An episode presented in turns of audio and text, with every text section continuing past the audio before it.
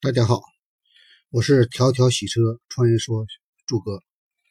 嗯，这一期正式我们开始谈洗车，德国洗车的标准化是如何形成的。那德国作为呃作为世界领先的洗车领域的发展风向标这么一个国度，嗯，我们嗯深深的看到了，就是他们是最早形成标准化的这么一个国家，就在洗车的整个的。从硬件、软件、服务设施、标准化流程，包括供应链方面，那做的是很优秀、也很突出的，那也是全球效仿的一个对象。在德国，洗车标准化实际在近四十年前就形成了。那它早期标准化还是基于人工的一个配合。那像之前在谈到美国洗车行业的时候，嗯，我也。重点的说了到，说到了就是美国的洗车行业标准化的问题。那在德国的洗车标准化这方面做的更加精细，也更加呃深入。那能达到洗车标准化，需要达到洗车标准化，那得需要具备几个基本条件呢？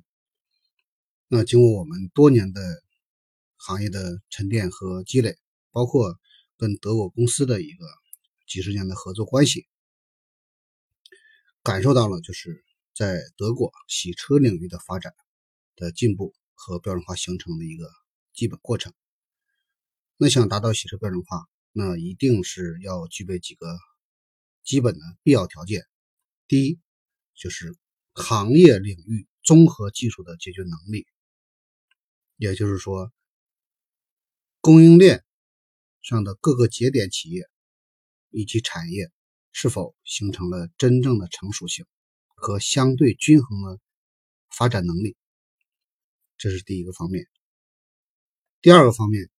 决定洗车的标准化是自动化洗车线和自动化洗车机器的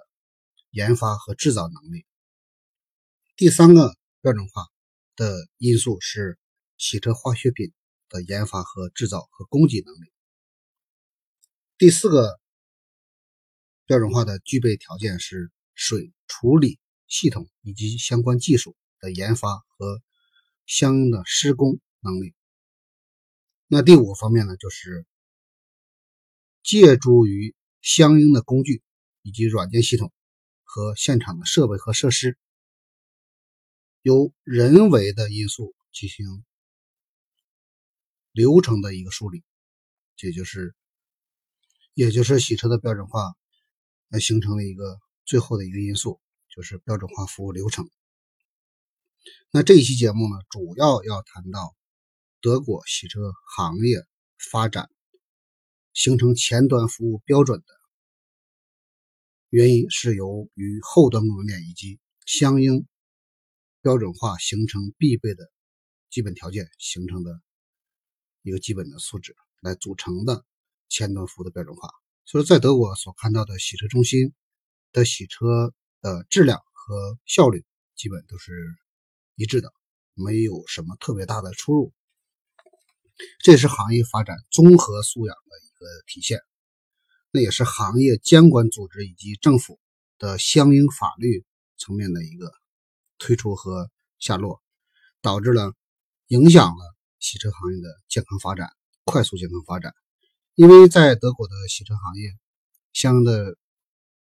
行业规定都形成了地方性法律法规，那并不是说呃一些基本的规定。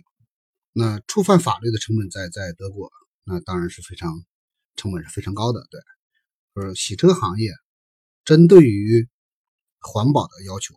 和政府层面的要求，包括行业发展健康方面的一些深度的思考。还是非常自觉的，这一点是值得我们学习和借鉴的地方。那这一期主要聊到德国洗车标准化为什么会做的这么扎实，就是它的背后的供应链体系以及供应链体系上面的相关企业，以及产业之间的配合和配合能力